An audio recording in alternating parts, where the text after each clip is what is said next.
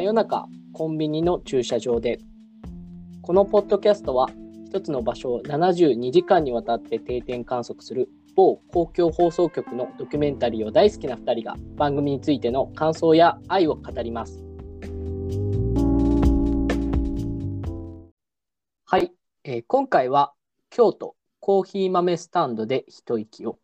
ということでこれは6月25日に放送されたものになってます。で、あの、京都の街中にあるこうスタンド形式でコーヒーの豆を売っているお店になっています。で、あの、京都って、あの、結構和のイメージ強いんですけど、実はコーヒーの消費量が日本一っていうことで、焙煎されたような豆とかですね、あの、ひいたりとか木豆とか、いろんな豆を買いに来る方々がいらっしゃるということ。で、それからあの、この京都っていうのは、あの、意外とこう、学生街っていうところもあるので、大学関係者、教授とか、あの、職員っていう方も買いに来ている。まあ、そんな形の京都のあの街の一角で売られているコーヒー豆スタンドっていうところがどんな人が来るのかという3日間になっていました。山口さん、今回どうでしたか？はい。今回はですね、こう、まあちょっと全体的な話から言うと、うん、こうコロナ以前のドキュメント72時間のテイストだなっていう。おおなるほど。が、まあ全体としての感想ですよね。まあ、はい、なんかなん、なんでかっていうと、やっぱり人と人のコミュニケーションみたいなところに注目していたからかなと思っていて、うん、どうしても。今回って、あれですよね、コロナ後に撮影されたものなんですよね。そうそうそう。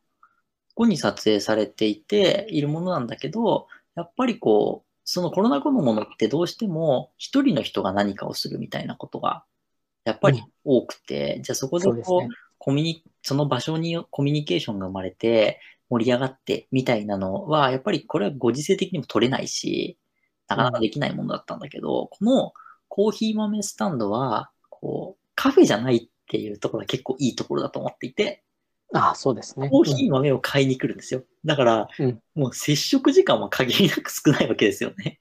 本当そうですよね。本当に買って帰るみたいな。だけど、うん、その買って帰る一瞬の時間なんだけど、やっぱり通っていると常,、ね、常連になるし、時間じゃなくて回数によってコミュニティが生まれてるっていうところが、こう、まあ、このドキュメントに72時間の全体のテイストの話から、この今回の話に移行すると、そういうその、回数によって、その今まで時間でこう補っていたコミュニケーションの密度が回数によって補われて、うん、このコーヒー豆スタンドのコミュニティというか、中心性みたいなものが生まれてるだなと思って、はい、結構全体的な話はそんな感じのことを思いましたね。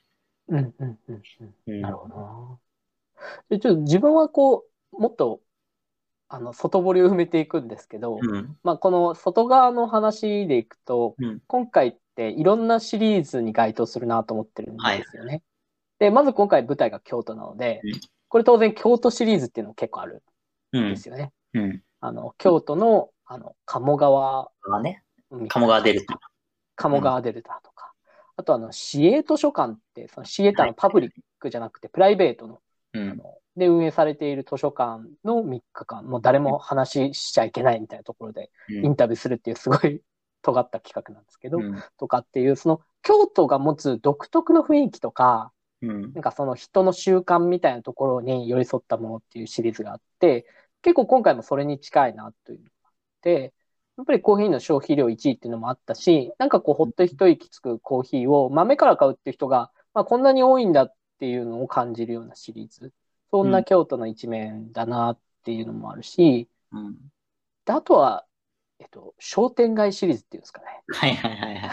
あの、それこそさっきおっしゃった通り、喫茶店じゃないんですよね。そういうスタンドみたいなところで、あのなんかちょっと買って帰るっていうような、うん、本当に滞在時間ちょっとなんだけれども、すごくその商店街の中で街の人との、その常連も含めたやり取りがあるっていうのがあって、うん、あの、他の会で行くと、そのたい焼き屋さんと。はいはいはいはい。あと、新橋のジューススタンドとか。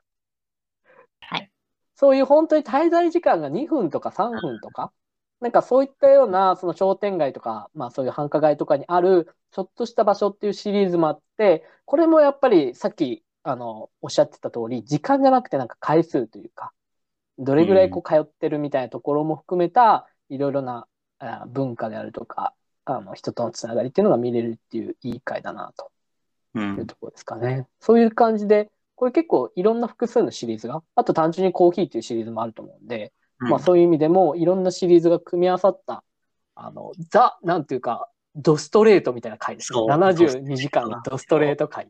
そう。結構だからね、個別の話もいろいろまあ、できることはあるなと思っていて、はい。やっぱこう、来る人が商店街だから、商店街とあとその場所性みたいなところで、大学の教授みたいなの出てきますよね、確か。はい。もう多分冒頭で言ってた、なん、あの、あ女性の方？なんか社会学かなんかを専攻されてるみたいな。教授の方がいらっしゃいましたよね。なんだっけ、なんかこう、なんかルワンダで大量虐殺があったので、みたいな、なんか、その文脈で選ぶっていう。その文脈で選ぶみ、そんななんかコーヒー豆の選び方あんのかよ、みたいな。とかね、すごい面白いなと思って。なんか、コーヒー豆って、あの、趣味じゃないですか、選ぶのって。はいはい。なんかこう、本当にだからルワンダで大量虐殺があったのでっていうので選べるぐらい、選び方って幅がめっちゃあると思っていて、うん。だって、うん、そういうのも、なんか結構今回の話だと、なあの、なんだっけ、なんか奥さん、夫婦で来てて、片っぽはこれなんだけど、片っぽはこれ、なんか深入りなんだけどみたいな話ありましたよね。はい。ありました、ありました。ありましたよね。ブレンドがいいのかそう、そうそうそうそうそう。なんかね、そういう豆の選び方みたいなところも、めっちゃ個性出るなと思って。そうですね。あとはその、どの段階のものを買うかっていうのもめちゃはいはいはいはい。うん要はその、木豆と呼ばれる、まだ焙煎もされてない状態を買う人もいたし、うんもちろんその焙煎された状態の豆を買う人もいたし、引いてもらって、引いたものを買う、粉状になったものを買う人もいたし、まあ、最終的にはもうコーヒーに抽出されて、コーヒーそのままホットコーヒーもらえたりもするんですけど、そんな感じで、あの、コーヒーって、そのどの段階からでもか、まあ本当に買えるから、うん。本当に趣味の領域で、私はどの段階から買うっていう、うん。それぞれのこだわりがすごく感じられるなっていう、うん趣味だな、コーヒーはってやっぱ思いました。そう、趣味ですよね、完全に。なんか、コーヒー、どうなんですか、本田さんはこう、コーヒーって。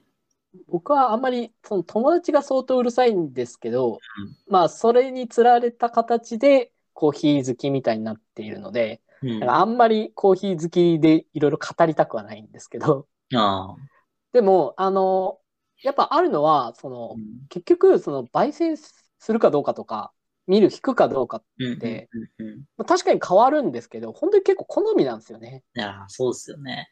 うんで、こういう嗜好品系って結局慣れなので、うん。その自分のこれっていうのが一番なんですよ。だから、なんか、こっちの方がいいみたいな、よくその嗜好品好きな人の中で結構マウントみたいなのがあるんですけど、やっぱりこれが一番とか、その引いちゃダメだよとか、自分で焙煎しないととかいろいろあるんですけど、とか、その、入れ方もどうとかって。はいはいはい。もうもうそれ全部ひっくるめていろいろな変数あるんですけど、それはもう慣れとか自分の好みになってくるんで、まあそれを見つけるための、その自分だけの味わい方うんを見つけるために、こういうお店で、なちょっとお話聞いて、どういうのがいいですかとか聞いたりとか、豆買ってやってみてとか、いや、じゃあもう引いてもらった方がいいなとかっていうのをこう選べるっていう意味では、すごくいいお店だよなっていうふうには思います、ああ、じゃあなんかこう、自分のコーヒーとかコーヒー豆に対する知識を深められる場所みたいな感じで、ここは機能してることもあるってことですかね。ああ、多分ありますよね。なんかそれこそその、フレンチシェフで。働いてる方が勉強のためにね、あの、まあ、お茶とかコーヒーとか出したりするから、勉強のために買いに来ましたっていう、初めてですっていう方いたと思うんですけど、うんやっぱコーヒー入る人って大体でも本当にそういう初めてですって言って、お店の人にいろいろ教えてもらってから始まるんですよね。うん。でそこでいろいろ教えてもらって、一つ一つ、まあ自分なりのものをこう、向き合っていくのかなっていう感じですけどね。うんなんか結構それって独特ですよね。独特ですね。うん、なんかだってこう、パスタ作ろうと思って、急うにイん。タリアンのシェフとかに聞かないじゃないですか。はいはいはい。もうこれちょっと極端だけど、でも、はい。紅茶入れようと思って紅茶のお店にあんま聞きに、もちろんする人もいるかもしれないけど、うん。でも、なんか、そういうとことはまた一歩違うところにコーヒー豆ってあるな。コーヒー豆とコーヒーってあるなって今。うんうん。本当そうですね。うん、その違いは何なんですかね？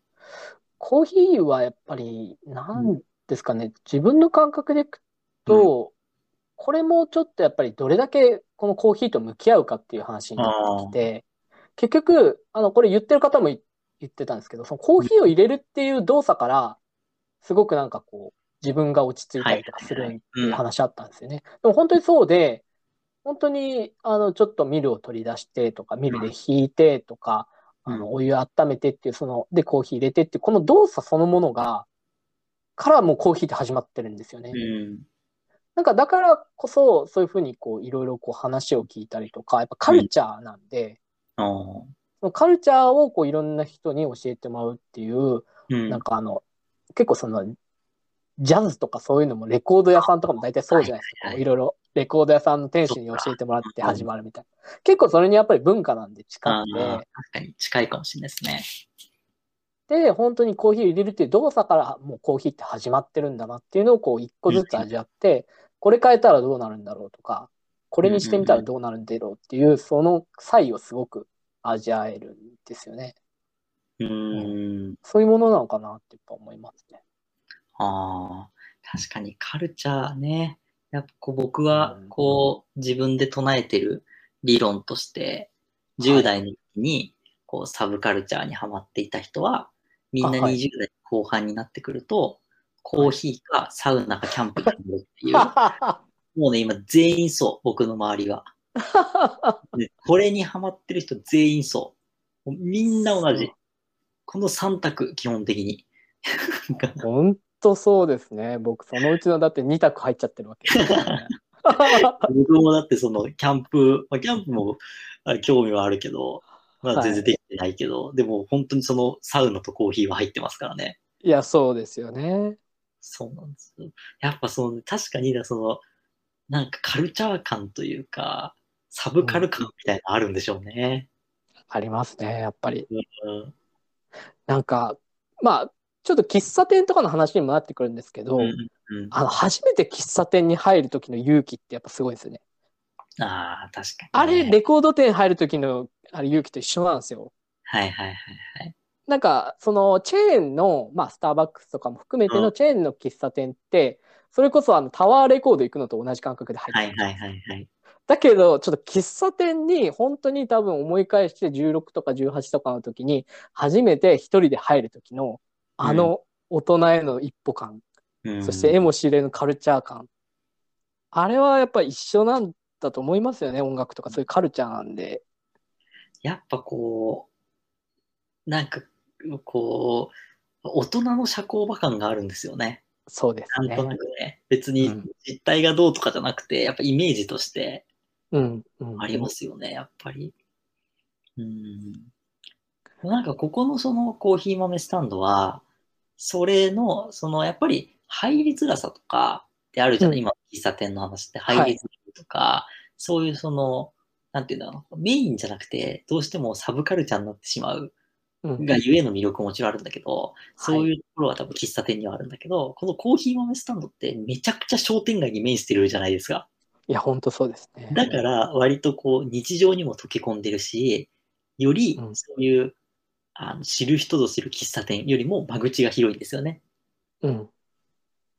そう。あの、だから結構その女性とか若い人とか、本当にまあ老若男女って言ったらあれですけど、いろんな人が買いに来てるっていうことが、やっぱりなんかそういうサブカルチャー的にうちに閉じてない、うん。やっぱりそういう開けた雰囲気とか、やっぱあの、オーナーの方の人間性とかも絶対あると思うんですけど、そういうあの、こう、あの、明るい、陽気な感じっていうのが、ちょっとコーヒーには意外とない感じの。まあ、その、そのあんま違い、多分すごいいいんですよね。そうそうそうそう。なんかこう、ラーメン屋さんもいれば、あの、うん長髪の明らかに怪しい男性がいたらすごい人だったみたいなのあったじゃないですか。すごい人でしたね。実はすごい人とか、あとまあ起業家の人がいたりとか、うん。あとまあさっきも言ったようにその教授、大学の先生とかもいたりとか、家族連れとか。そうそううんねえ、なんか、すごいいい、本当にコーヒー豆スタンドっていうのが、こういい役割を果たしてるんだなと思って。うん。面白いですよ面ね。なんか考えると、じゃあ他になんかそういう要素を持ったお店とかってあるのかなって思うと、うんなんか意外とないんですよでね。ね、こう、まあ、あの、近いとこで言うと、さっきもちょっと出たけど、あの、ジュース、ジューススタンドですよね。あ、はい。新橋のジューススタンドっていう会があって、まあ、それも割と、あの、何ビルだっけ？新橋出て左側にある建物の中に入ってるんですけど、場所知ってる。SL 広場の左側にある建物の中にあるんですけど、あの、あれも、あれはなんかその、なんて言うんだろうな。まあ、ビルの中なんだけど、こう割とこう、開けてるところにあって、うんみんな行く、行けるような場所だから、いろんな人が、こう、時間を、それこそ SL 広場っていう待ち合わせ場所の近くにあるんで、時間を潰す人とかが結構来たりするので、割と近い感じではあるかなと思って。うん、そういうオオープンさというか。開けている感じは本当にそうですよね。でもそのジューススタンドとやっぱり違うところが、まあ何かっていうと、よりこう常連になれるっていうところがコーヒー豆スタンドの魅力かなと思っていて、それはその、うん。ジューススタンドだとじゃあ、なんかみかんジュース飲んだから明日はバナナジュース飲みに行こうとか、まあそういうこともあるけども、うん、多分コーヒーを普段絶対飲みますと。うん、うん、うん。じゃあそのコーヒー、この豆を買ったら、次はこの豆にしようと。か、むしろずっとこの豆で生き続けようとか、うん、そういう常連性っていうか、しやっぱコーヒーって習慣だから、うん、豆スタンドの方が通いやすいっていうのはあるのかなって。そうですねうん。まあ、本当にそれと、やっぱジューススタンドもさっき言ったたい焼きもそうですけど、まあでも結局テイクアウトじゃないですか。そうそうそうそう。その場で作ってもらって食べる、飲むっていうもので、コーヒーの場合だとこれさっきも言ったように、そのいろんな段階で買えるという、うんで、持って帰って最後に飲むのは自分自分で作って飲んだりするわけじゃないですか。うんそのなんか時間的な差異みたいなところも含めて、うん特殊感はすごくありますよね。やっぱね、こう、常連5分だけサクッと話すみたいなこうコミュニケーション感じがいいっすよね。いいですね。そうなんかラーメン屋の人も来て、さっと話してさっと帰るじゃないですか。一杯だけ飲んで。憧れますよね。いや、ああいうのいいなって思うんですよね。ああいう場所欲しいなと思って。ちょっと憧れですよね、憧れ。うんいや、憧れますね。あれはあそこまでちゃんと完成されていると、ね本当にそう思いますね。だだから、うん。あの、結構その、インタビューする中では、うん。まあやっぱり自分がこうちょっとシャキッとしたい時に飲むとか、はいはいはい。なんかそういうのいろいろあったじゃないですか。はいでもやっぱ本来数字的にはやっぱりコーヒーのその効能とかカフェインってほぼ関係ないんだなってやっぱ思ったんですよね。あさもうさっき話した通りで常連の中でこうちょっと5分会話するっていうこととかでそれを今日はここの段階で持って帰って作ってみる、でそれが習慣化していくとか本当にコーヒー入れる全ての作業でなんか落ち着くみたいな感じで、あ。うんもうなんかコーヒーの効能とか本当どうでもいいっていうか なんていうんですかねもう全然関係ないところにその秘密というかものがあるんだなって思いましたね。確かに。でもなんか、起業家？起業家の人がなんかあれじゃないですか、あはい。コーヒーの味が分かんなくなるほど働いてたみたいな話してたじゃないですかじゃあやばい話でしたよねあれは。あんなななんかね、のほほんとしたところでそんなやばい話を聞けるとはみたいなうん感じです。でも、なんかでもやっぱイメージとしては、まあ今、本田さんの話とはちょっと違うかもしれないけど、でもはいやっぱりこう、夜頑張る時の飲み物ってコーヒーですよね。おーなるほど。うん。なんかそれはでも、確かに別に効果があるっていうのももちろんあるんだけど、はい。なん、なんなんだろうな。なんか、気持ち的なものなんですよね。ああなるほど。そういう意味でいくと本当に真逆ですね。僕頑張るときには絶対コーヒー飲まないですね。ああ、そうなんですね。はい。あの、それこそちょっともう本当にサブカルでこじてる、こじれてる話かもしれないですけど、うんうんうんあの、あの、村上春樹的な一節として、土曜日の朝にゆっくりとハンドドリップコーヒーを入れるっていう。はいはいはい。なんかもうこれで全て、あの、この一一節全てがもう村上春樹なんです、もう完全に。でもそういうもので僕の中ではさっき言ったコーヒーを入れるという動作そのものってありましたけど、これ土曜日の朝を贅沢に使っている、で、丁寧にハンドドリップでコーヒーを入れるっていう、このもう単純な自己陶酔。あこのために結構飲んでるので、なんか頑張るためにコーヒーだったら、その入れる時間本当もったいないから 飲まないんですけど。そう、なんかね、それはね、ちょっとわかる。その、えっと、うちにも、うちにももちろんその豆の、あの、はするやつとか普通にこう、あるんだけど、コーヒーセットあるんですけど、でもその今の頑張るときに飲むやつって、えー別なんで、インスタントコーヒーとかですね。わかりますよ。あの、ちょっとあの、かあの紙で少し入ってて、少しドリップしたりとか。そうそうそう、フィルターとか、そうそうそう。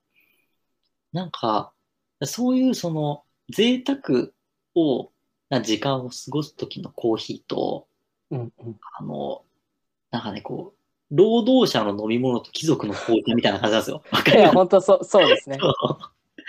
なんかね、労働者とのコーヒーみたいなのが缶、缶コーヒーとか、はいそういうそのすぐ飲めるみたいな。すぐ飲めて、糖分も入ってて、それこそカフェインの効能もちゃんと効いてっていうあの、労働者の飲み物。そうそう。労働者、僕は普段は割とその労働者、絶対一日一杯はコーヒー飲んでるんですけど、おおはい。昼、お昼、お昼ご飯食べてから必ず一杯飲んでるんで、うん。これは絶対飲んでるんですけど、それはもう本当にその、眠くならないようなおまじないに近いですね。お昼頑張ったるわいみたいなとこのそう一杯っていう。でも、おまじないですね、ただの。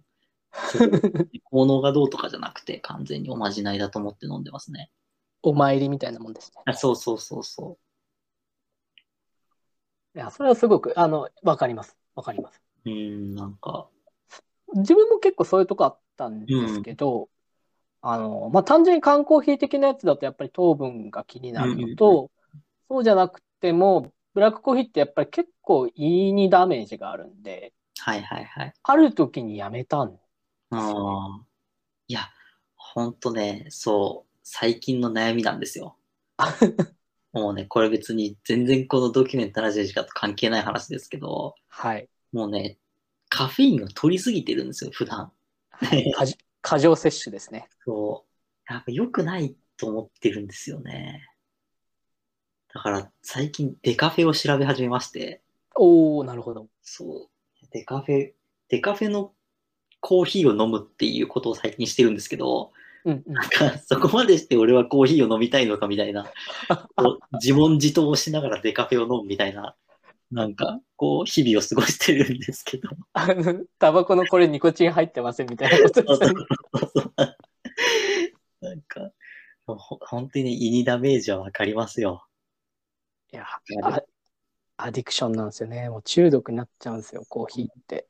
完全に中毒ですね、今。うんうん。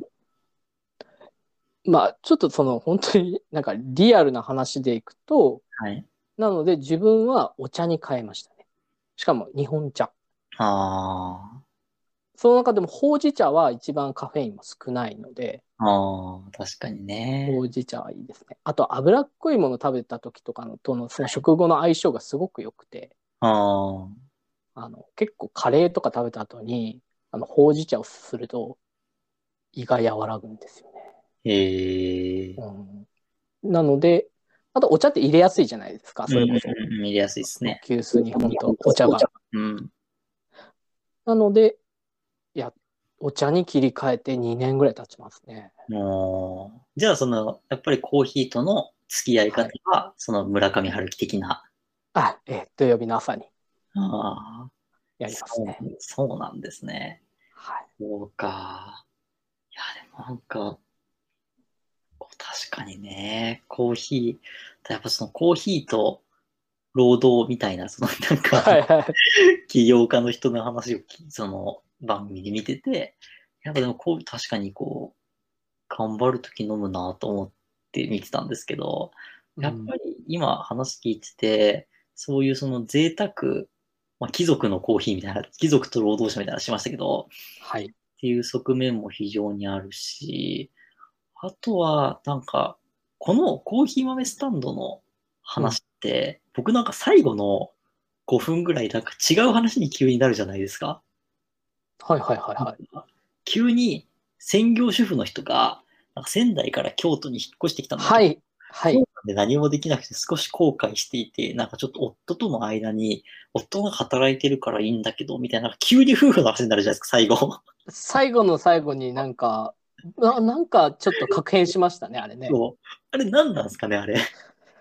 いや、あれわかんない。いや、でも本当に単純に最後ら辺に取ったから入れたのかもしれないし、あとはこれをコーヒー編ではなくて、最初に言った通り京都編っていう見方にね。うん。なった時にやっぱり老後に京都に住んで、毎朝豆をひいていて、うん。で、夜にちょっと夜ご飯食べた後に祇園祭り見に行きたいねっていう、はいはいはい。これはもうなんか京都での素晴らしい余生の過ごし方じゃないですか。うんうんうんうん京都編として見ると、まあ割と、とはいえ今この状況で、そうかよ。しっていう見方はできるかなとは思いましたけどね。じゃあ、京都編のこう要素を最後にこうグッと入れ込んできた感じ。